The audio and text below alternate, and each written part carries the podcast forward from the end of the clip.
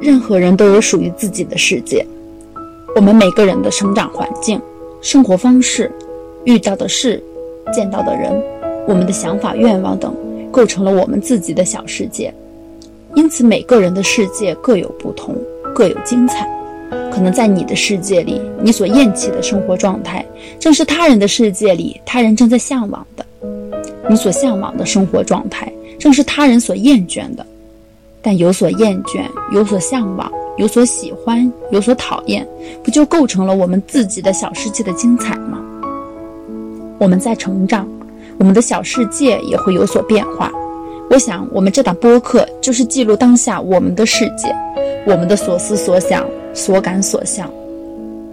季节一次一次更迭过往，也在一步一步实现愿望。我们要留下这个当下，我们的世界的模样。欢迎收听播客《我们的世界》。